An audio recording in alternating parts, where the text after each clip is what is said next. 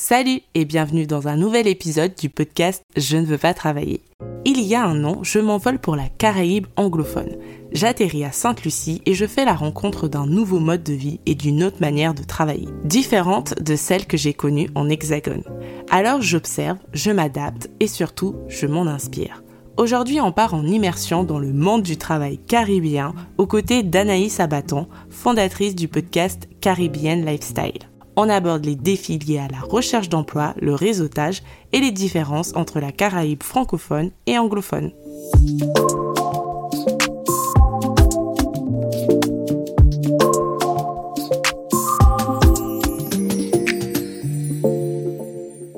Bonjour Anaïs. Bonjour. Alors, je suis super contente de te recevoir parce que euh, je pense que c'était important pour moi à un moment donné dans mon podcast de faire un épisode sur la Caraïbe. Et je me suis dit que je ne pouvais pas le faire seule. Il fallait que je sois avec la représentante. Du coup, je vais te laisser te présenter, tu le feras mieux que moi et pourquoi en fait euh, pour ce cet épisode spécial sur euh, comment la Caraïbe a changé mon rapport au travail, euh, je voulais te recevoir. Donc est-ce que tu peux nous parler un peu de toi et surtout de ton podcast avant de démarrer la session? Oui, alors comme Brittany l'a dit, je suis Anaïs Bâton. Euh, ben, j'ai récemment créé un podcast en début d'année 2023 qui s'intitule Caribbean Lifestyle. Donc, c'est un podcast, comme vous l'avez deviné, sur le mode de vie caribéen ça me tenait vraiment à cœur. Euh, et pour tout dire, en fait, ça a commencé lorsque j'étais euh, étudiante, donc en 2016-2017 par là, où euh, j'étais en France hexagonale. Je suis d'origine guadeloupéenne, donc des Antilles françaises. Et j'avais une grosse envie de retourner à la maison, de redécouvrir ma région. Je me suis rendu compte que je connaissais certaines choses, mais il y avait plein de choses de la Caraïbe que je ne connaissais pas les îles juste à côté de la Guadeloupe. Je ne les connaissais pas forcément, mis à part la Martinique. Et euh, de fil en aiguille, cette année, le podcast est né. Et j'avais vraiment cette volonté de, à la fois mettre en avant des parcours inspirants, pas forcément euh, de la Caraïbe francophone, mais surtout anglophone, parce qu'il y a beaucoup de choses qui se font euh, dans les îles anglophones et que nous, en tant que Caribéens francophones, qu'on ne connaît pas forcément. Donc, euh, c'est un peu l'esprit du podcast. Et après, euh, pour continuer à me présenter, ben, je suis aussi une amoureuse de la Caraïbe. J'aime la soca, j'aime la nourriture caribéenne. Euh, j'aime le faire, en fait, qu'on puisse faire peuple malgré toutes nos différences. Et puis, et puis voilà, en gros une présentation assez complète. J'aurais pas fait mieux. Mon premier point, c'était travailler dans, dans, les îles, travailler dans les îles anglophones comme Sainte-Lucie. Est-ce que c'était une première pour toi? Travailler dans les îles anglophones, non. Euh, car j'ai eu un premier stage euh, lorsque j'étais étudiante en M1 à la Dominique. Donc, j'ai fait quatre mois euh, dans une entreprise de la grande distribution à la Dominique. Et j'ai pu avoir cette première approche euh, au monde de travail qui est différent des Antilles euh, françaises, enfin de la Caraïbe francophone. Il y a un peu plus de code. Ce n'est que mon avis. Hein. Je trouve qu'il y a un peu plus de code et le rapport au travail est différent. C'est assez intéressant parce que moi, en fait, j'ai travaillé euh, à Sainte-Lucie, mais j'étais dans une société française. Donc quand j'ai pensé à faire ce podcast, je me suis dit il faut que je que je t'invite parce que toi du coup tu as vraiment travaillé pour des entreprises locales et donc du coup tu peux vraiment voir la, la différence. Même la manière de networker avec les gens par exemple, euh, on va directement te proposer ah bon bah surtout à Sainte-Lucie. Bon je peux pas parler pour euh, pour d'autres îles mais euh, je, je, me rappelle un jour j'avais euh, networké avec un journaliste et il m'avait dit en pleine semaine bon bah viens on va à la marina et on boit un verre et en fait on te propose souvent des choses comme ça qui sont un peu en dehors du cadre. En dehors du cadre professionnel. C'est vrai qu'en France on va peut-être aller dans un bar ou euh, dans un café pour échanger et ça va tourner autour du travail, ça va tourner autour de notre collaboration future. Mais la manière de networker euh, dans les Caraïbes est encore complètement différent. C'est on va passer du quality time, tu vois. Je vais t'inviter, euh, je sais pas, à, à, la Friday night euh, pour les Saint-Luciens, tu vois ce que je veux dire? Ou tiens, il y a un petit, il y a un petit barbecue au landing, je t'invite et tout, tu vois et en fait, c'est autour d'un un moment de vie, un, un, un moment de partage, tu vois, qu'on va créer des liens. Et c'est ces liens créés qui vont être plus forts pour le business. Tu vois ce que je veux dire? Mm-hmm. Et euh, ce que je trouve assez fort, c'est que c'est vraiment les liens personnels en fait. Pour moi, si tu n'arrives pas à être presque cette dimension de euh, friendly avec la personne, montrer ta entre guillemets ta personnalité, ta vibe, je dirais plus ta vibe.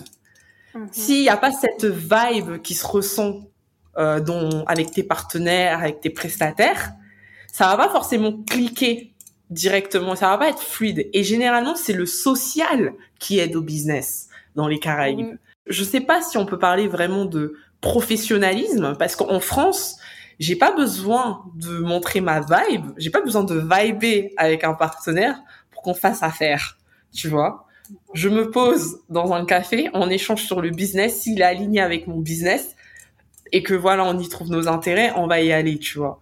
Mais dans les Caraïbes, je trouve qu'il y a vraiment cette dimension euh, humaine qui euh, qui peut-être se perd un peu en fait dans, nos sociétés un peu européennes. Je sais pas si c'est quelque chose que tu as aussi euh, notifié. Oui, ben là, je vais passer à mon expérience à Sainte-Lucie. En fait, au cours de mon expérience, parce que j'arrive un peu sur la fin aussi, je me suis rendu compte que les gens font beaucoup de business avec des personnes qu'ils connaissent. C'est-à-dire qu'ils hmm. vont privilégier, euh, je sais pas, si par exemple j'ai fait euh, classe euh, avec quelqu'un, je sais qu'il a un business euh, de réparation de voiture, je dis n'importe quoi, ben je vais faire appel à cette personne. Et si par exemple hmm. toi tu es étranger et tu développes le même type de business, ce sera un peu plus compliqué parce qu'il faudra justement travailler ce social.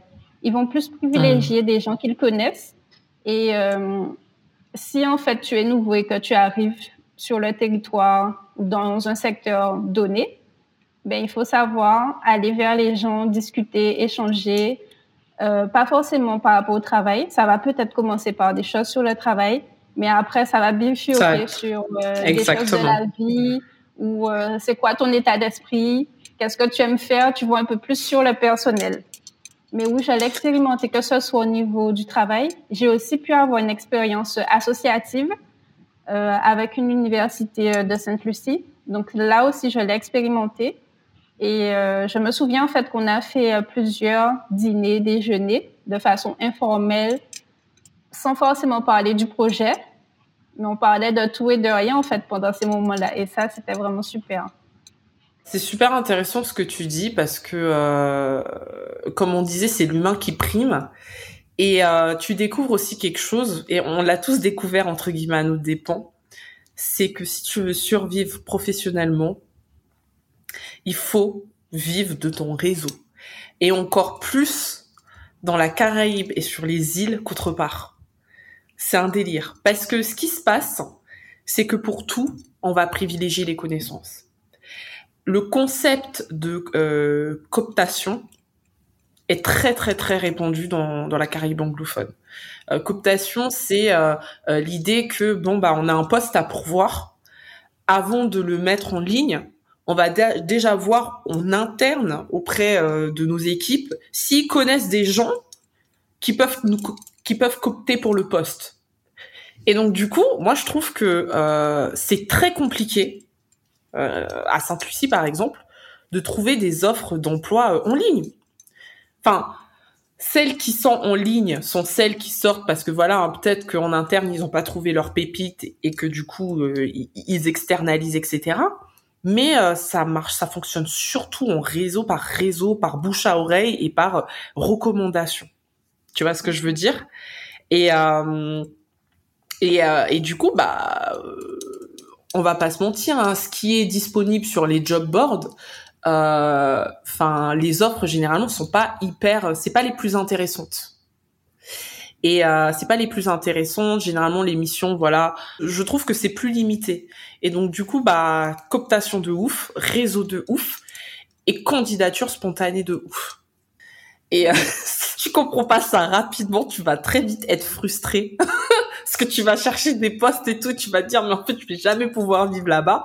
Et moi euh, j'ai eu l'opportunité bah aussi de faire des recherches d'emploi dans la Caraïbe pour rester parce qu'il y a eu un moment donné, je l'envisageais. Et, euh, et j'ai amarrement regretté de pas avoir suffisamment développé mon réseau. Ouais, je vais rebondir sur ça. Déjà, développer son réseau, ça demande quand même un effort de sa part, aller au-delà de ses limites aussi. de euh, ouf. Surtout quand on a une personnalité où on n'est pas forcément enclin à aller vers l'autre. Donc, ça te force en fait à sortir de ta zone de confort. Et aussi par rapport à ce que tu as dit, par rapport à la cooptation, il y a quand même quelques différences. Autant dans la Caraïbe anglophone, c'est très je ne vais pas faire une généralité. Encore une fois, ce n'est que mon ressenti. C'est très euh, réseau euh, entre connaissances. Dans la Caraïbe francophone, c'est un peu différent. Ouais. On va essayer de parler sans langue de bois. Ce n'est pas une surprise. Il y a par exemple des euh, Antillais qui écoutent ce podcast. Il y a aussi, en fait, dans les Antilles françaises, sur certains postes, en fait, ce sont des personnes de l'Hexagone qui vont venir occuper ces postes elles ne sont pas forcément d'origine antillaise ou d'origine des euh, départements français d'outre-mer. Euh, et elles viennent occuper le poste. Parfois, ça crée des frustrations auprès de la population locale parce qu'il y a des gens en local qui ont les compétences, qui peuvent occuper le poste, mais euh, je ne saurais pas expliquer pourquoi on fait venir quelqu'un pour occuper le poste et parfois avec plus de privilèges et d'avantages que la personne en local. C'est malheureux, mais bon, c'est comme ça que ça se passe? Mais c'est vrai. Et moi, c'est c'est vraiment quelque chose qui m'a frappé à Sainte-Lucie.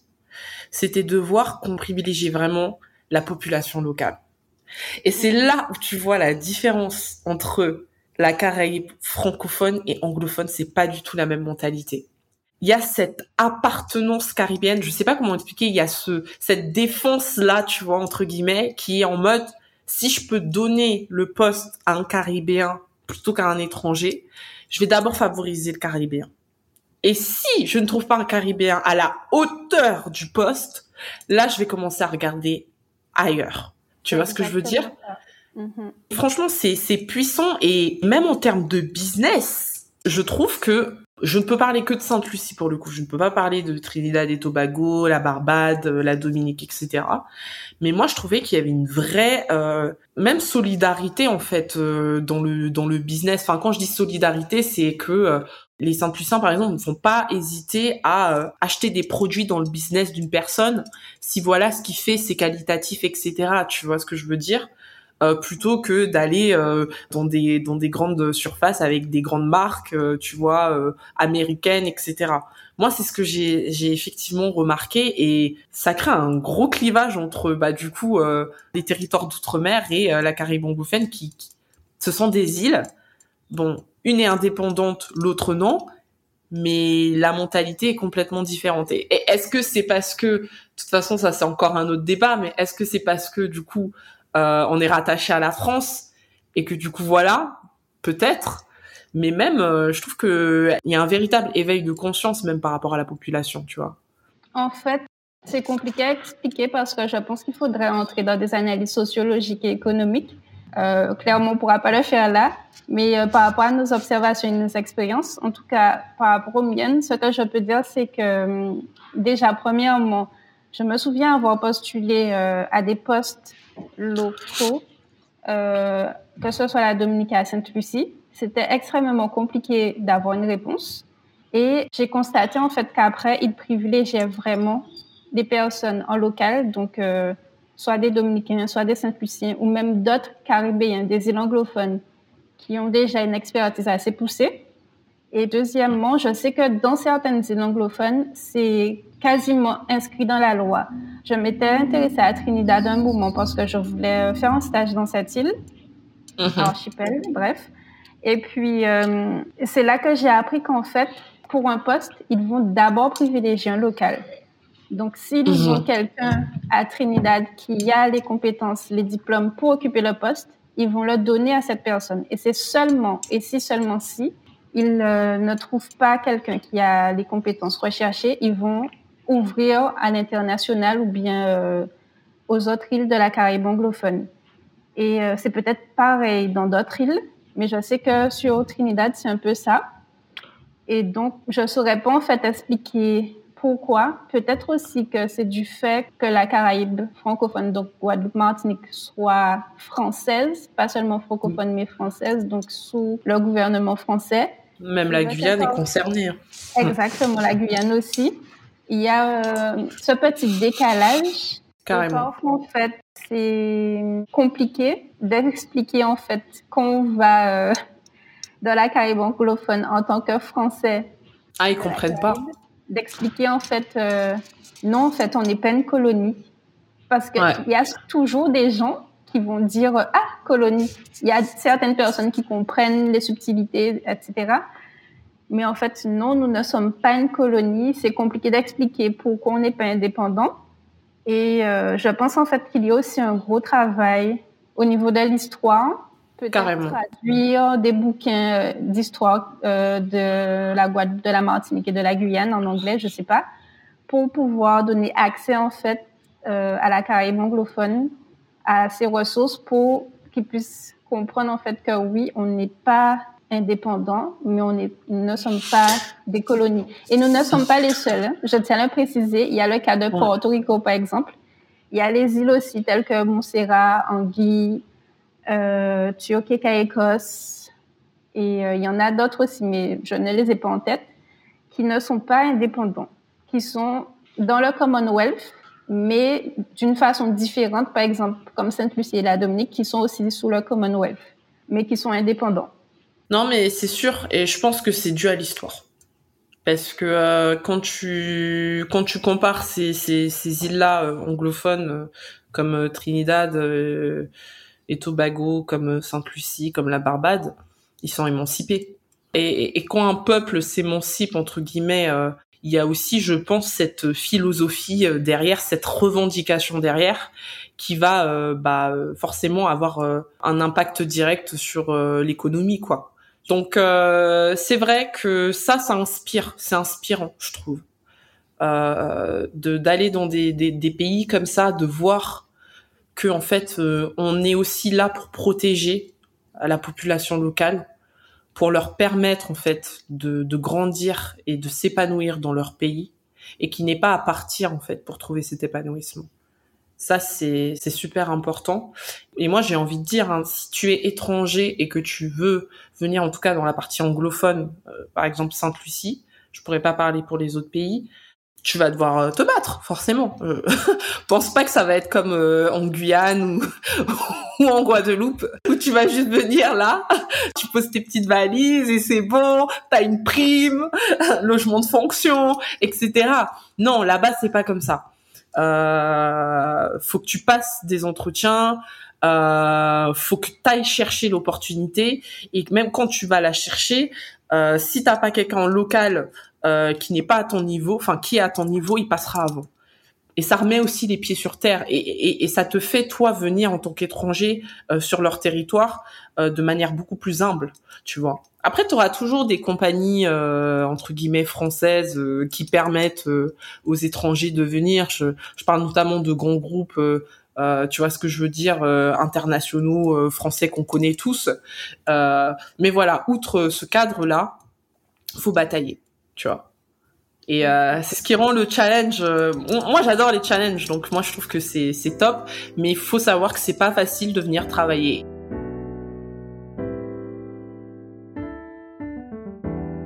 dans le prochain épisode.